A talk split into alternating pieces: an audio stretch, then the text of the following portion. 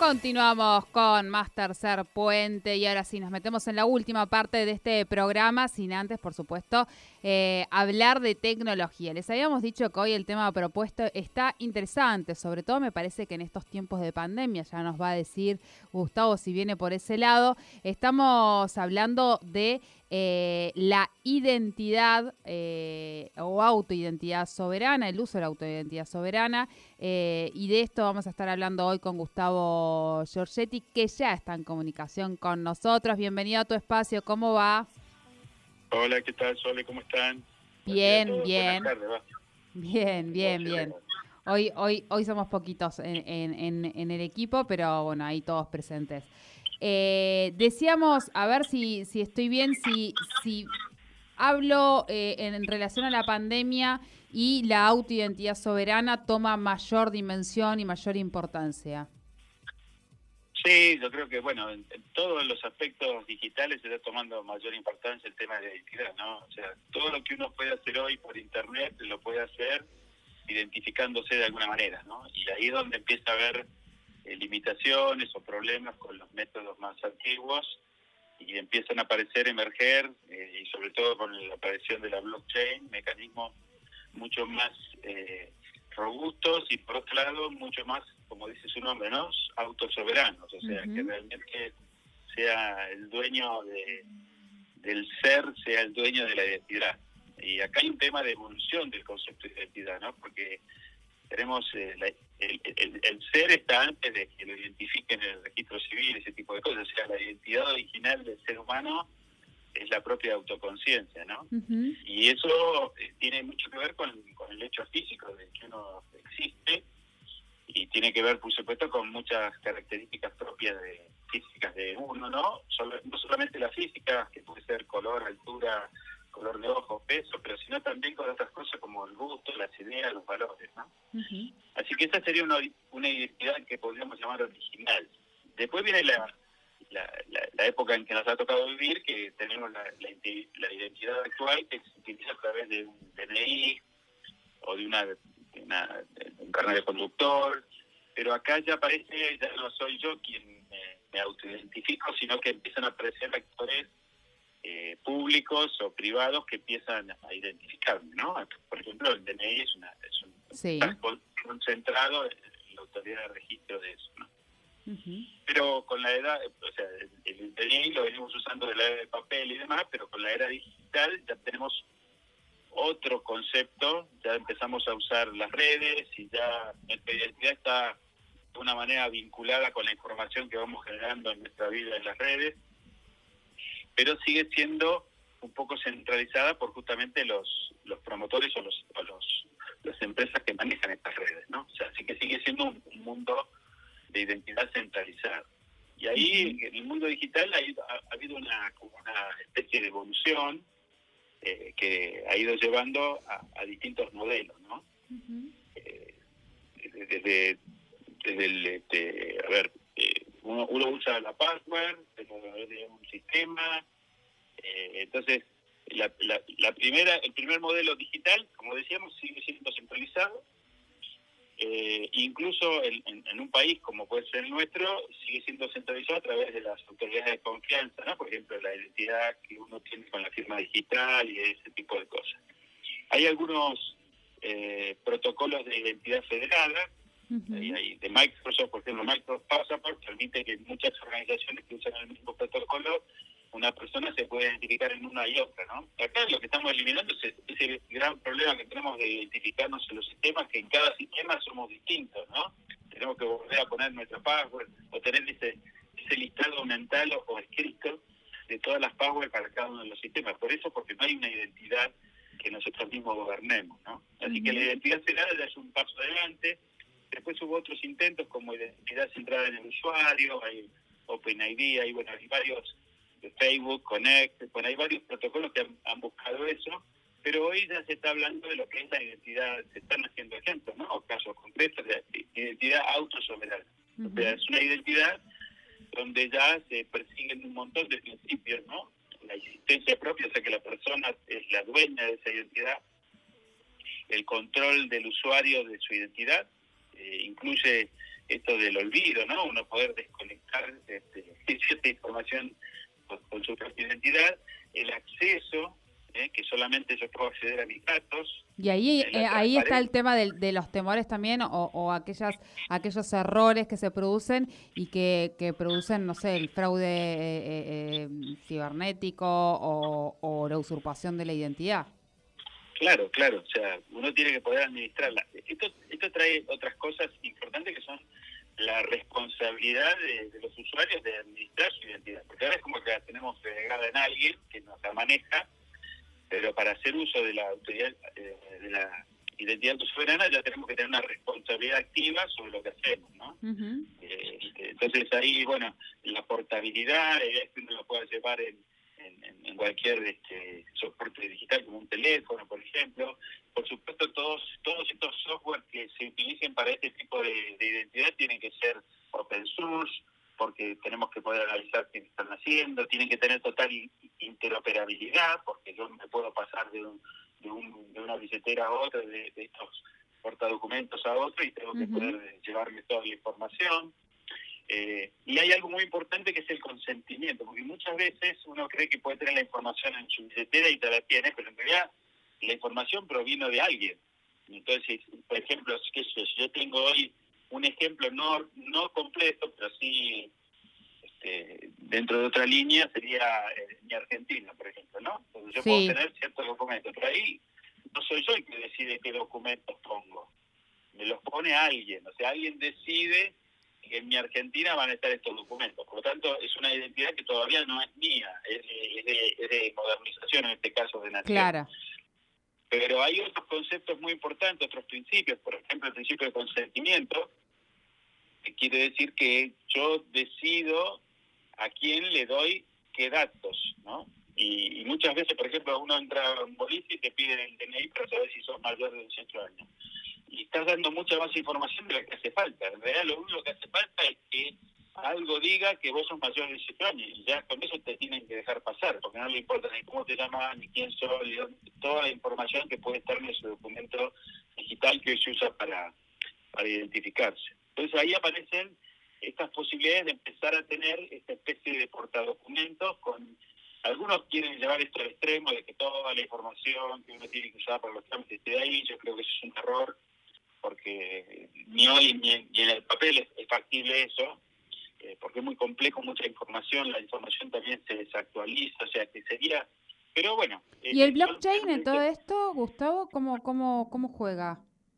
Perdóname, repetí. El, el blockchain, el blockchain ¿cómo, cómo juega en, en, en esto de la auto, autoidentidad? Claro, el blockchain juega porque ya, eh, vuelvo a mi Argentina, por ejemplo, para hacerlo como ejemplo, ¿no? sé creo que sirve ahí mi Argentina es la que tiene que decir. Supongamos que la municipalidad de Neuquén quiere publicar este, licencia comercial. Entonces yo podría tener mi licencia comercial dentro de mi Argentina. Pero para eso tiene que haber un acuerdo entre el municipio y mi Argentina para que le dejen publicar ese tipo de documentación. En cambio, si la blockchain es el mecanismo para esa publicación, hay un, hay un protocolo que se llama credencial verificable que el municipio publicando en ese, en ese en esa cadena de bloques se me hace visible en mi billetera automáticamente.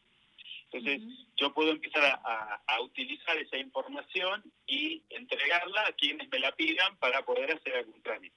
Esto es un complemento a lo que siempre hablamos del principio Sol y demás, porque fíjate que el principio y lo que busca es que no me tengan que volver a pedir lo que, lo que yo ya entregué, pero sí bajo mi consentimiento.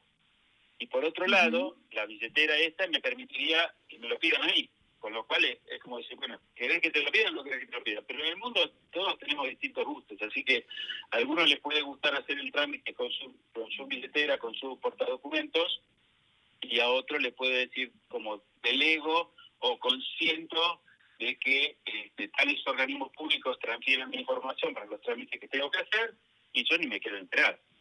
Eh, no, no es lo mismo, pero para hacerte una analogía que se entienda rápidamente, eh, uno adhiere a, débitos automáticos eh, en la cuenta bancaria o en la tarjeta, ¿no? bueno, uno podría decir, no, yo adhiero, pero cada vez que me van a debitar quiero que me pregunten. Entonces, esa sería una forma de operar. Y la otra es, yo adhiero y devítenme. ¿eh? Claro. Entonces, son distintos mecanismos, pero lo importante, lo importante acá es que el control lo tenga yo como usuario, ¿no? como, como dueño de la información. Así que el consentimiento es una es una forma, de hecho en Europa hay mucho, en este momento se está trabajando con un concepto que se llama, una organización que ha desarrollado que se llama los protocolos de Marilata, que son justamente, ya estos, no, no sin blockchain, no, no, no es blockchain el, tema que está en el medio, sino cómo manejar y cómo facilitar todo el manejo de los eh, consentimientos de uso de la información. Entonces, eh, eso permite que haya aplicaciones desarrolladas bajo estos estándares que utilizar o no el uso de un dato determinado para un determinado, o sea, hay alguien que pide, alguien que lo tiene y yo decido si se lo dejo usar o no. ¿eh? Eh, en el modelo de integralidad que siempre hablamos, eh, cuando una fuente auténtica, recordate que era la que tenía los datos, porque de hecho, más allá que yo lo tenga en la billetera o en mi Argentina al DNI, el DNI está en el registro civil o en el RDP. Sí, sí, sí, sí. No es que yo estoy generando la información, yo la estoy guardando una copia eh, digital. Eh, y aprobada de alguna manera, y aprobada también, ¿no? Porque, o sea, Y aprobada, claro. para poder ser utilizada. Entonces, la uso como, viste, el carnet de conductor, por ejemplo, está autorizado por sí. mostrado de Argentina en la calle y no, no andar con el carnet. Bueno, eso es, una, es una ventaja, ¿no? Pero el mundo de, la proximidad digital que siempre hablamos tiene muchísima más información que esos datos que yo voy a llevar en la billetera. Así que la identidad, la billetera es, un uso de la identidad digital. Pero en mm. realidad lo más importante acá es la identidad autosoberana que me permite a mí ingresar a distintos portales, distintas cosas y poder hacer uso sabiendo ese portal o ese proveedor de ese servicio que yo estoy detrás de esa interacción. Y eso me permite hacer cosas que si no, no los puedo hacer directamente, ¿no? Bien. Eh, de hecho, en, Argentina está Autenticar, que utiliza varias fuentes de información, como ANSES, AFI, bueno, distintos actores que tienen, que ya hicieron un trabajo de identidad con nosotros. Claro, con los datos biométricos y demás. Siempre, siempre queda un primer paso en el mundo físico, ¿no? Ahora se está tratando de usar eh, la, biometría, con imágenes y ese tipo de cosas, siempre tiene algunas, algunas fallas.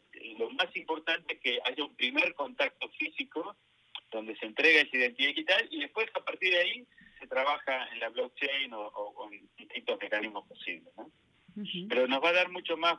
En Europa en este momento se está discutiendo cómo hacer para que la identidad autosoberana funcione en toda la Unión Europea.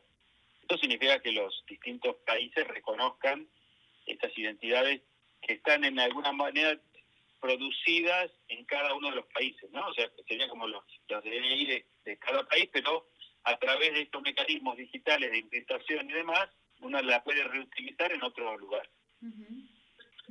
Y eso nos va a traer muchos beneficios en, no tener que estar tantas veces identificándonos de tantas maneras diferentes, ¿no? Claro, claro.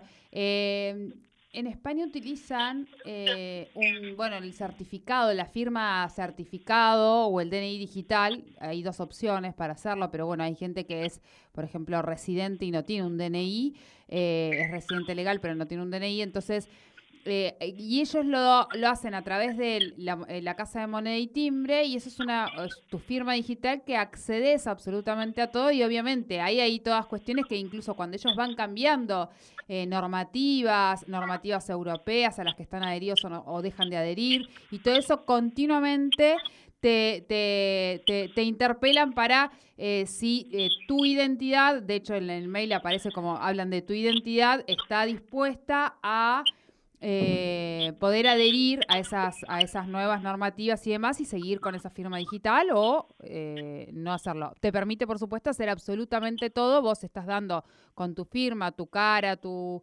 tu DNI y demás, o tu, o tu residencia, estás dando autorización a hacer absolutamente todo de forma digital. Claro, pero fíjate que son cosas diferentes. O sea, en ese caso, igual que Estonia tiene identidad centralizada, lo que acabas de contar tiene identidad centralizada. En Argentina, el país más avanzado es el país. En Argentina, la provincia más avanzada en identidad digital es, este, San Luis, que tiene una tarjeta con un chip exactamente igual a la que tiene Estonia y supongo que la que tiene España debe ser más o menos igual. Eh, pero están centralizadas, o sea, alguien este, me maneja esa identidad. Cambio, en este otro caso, como la blockchain es, un tema a todo el, todo el mundo, o sea, no, tiene bordes, eh, si yo estoy registrado ahí, no es que yo me auto, yo no, no digo yo soy Gustavo y me declaro y, ya soy Gustavo por eso, no, no, no, no, yo tengo una clave, eh, porque es el mismo mecanismo de clave pública privada que tiene la firma digital y demás, lo que soy yo, tengo una clave en la vos ahí tenés una billetera de Bitcoin y tenés una clave, y tenés una, una identidad que no está asociada a una persona, por eso se puede decir anónimo, pero esa identidad funciona perfectamente en todo el mundo. Vos le puedes transferir dinero a cualquiera en cualquier lugar del mundo. Bueno, imagínate que esa, esa clave privada que vos tenés para trabajar en la blockchain, ahora la asociamos en Argentina a tu DNI. Y de ahora vos sos identificable con esa clave en blockchain. Entonces todos pueden asociar a ese a esa cadena Claro, es lo que hace que sea más seguro. distintos documentos. Lo que hace que sea más seguro, ¿no? Esto de, de descentralizarlo eh, o sea, em, ser eh, verificable, ser digital, pero ser descentralizado eh, y a través de, de, la criptografía siempre. Siempre, siempre. Bueno, de hecho, la blockchain es eso, es criptografía. Sí, sí, sí, pero siempre es a través de, de criptografía, no hay ninguna otra. Bien. Pero, pero vos fíjate que acá ya nadie te puede parar. O sea, hoy el, mi Argentina puede decir, este, dejo de mostrar la, el DNI en la, en la y Argentina y lo dejan de mostrar. O sea, vos no tenés control sobre eso. En este caso, sobre la blockchain, vos tendrías control. No te lo podrían sacar nunca. O vos decidís, por la ley, por el derecho al olvido, quitar algo de esa billetera. De todas maneras, aclaro en los orígenes, donde está la información generada, sigue estando. Claro o fue generada en la fuente auténtica y ahí sigue estando. Así que, pero es un complemento interesante que se está produciendo en este momento en muchos países y Europa, como siempre, por su diversidad y número de países, eh, va a la cabeza en cuanto a, cómo hacer que todo esto funcione. Bien, bien. Eh, y obviamente la protección de los datos sigue jugando un papel importante. Que... Claro, claro. Claro, es el ejemplo que yo decía, no tener que mostrar eh, cuándo naciste, sino si sos mayor o menor de, la edad que corresponde. O sea, siempre minimizando la información y para un uso determinado, ¿no? Bien. De todas maneras, el doble juego es este, es quiero participar o no quiero participar en un trámite, digamos, ¿no? O sea, quiero ser yo el actor que dice y entrega cierta información o delego en los organismos públicos, que son los generadores de la información, el consentimiento de poder usarlo bajo determinadas características. Bien, bien. Y ahí aparece lo online, lo offline y bueno, y, todo esto. Bien, bien, bien. Bueno, clarísimo, como siempre, y obviamente eh, eh, este tipo de, cosas son las que, bueno, hacen la, la, la, irrupción, por lo menos en mí hacen una disrupción y, y, empiezo como, como a tratar de, ¿no? de, de replantear algunas cuestiones y, estar atento también a esto que, que estaría bueno que, comience a, a, implementarse un poco más acá, ¿no? Sí, sí, yo creo que vamos en ese sentido. Bien, bien. Bueno, muchísimas gracias. Que termines bien la semana. Por favor. Gracias a vos. Gracias. Gustavo Giorgetti con la tecnología aquí en Tercer Puente. Hoy hablando de la autoidentidad soberana, un concepto realmente interesante. Es, eh, bueno, tal vez lo que, lo que conocemos eh, en relación a, eh, a poder hacer trámites online y demás, pero esto tiene que ver con el blockchain, con, con, descentralizar, con seguir siendo digital, seguir siendo verificable, pero descentralizarlo, lo cual nos da una herramienta eh, mayor de seguridad o ofrecen mayor seguridad eh, y permiten, siguen permitiendo que la identidad sea digital eh, y verificable, pero pudiendo decidir también en qué participar o cómo participar.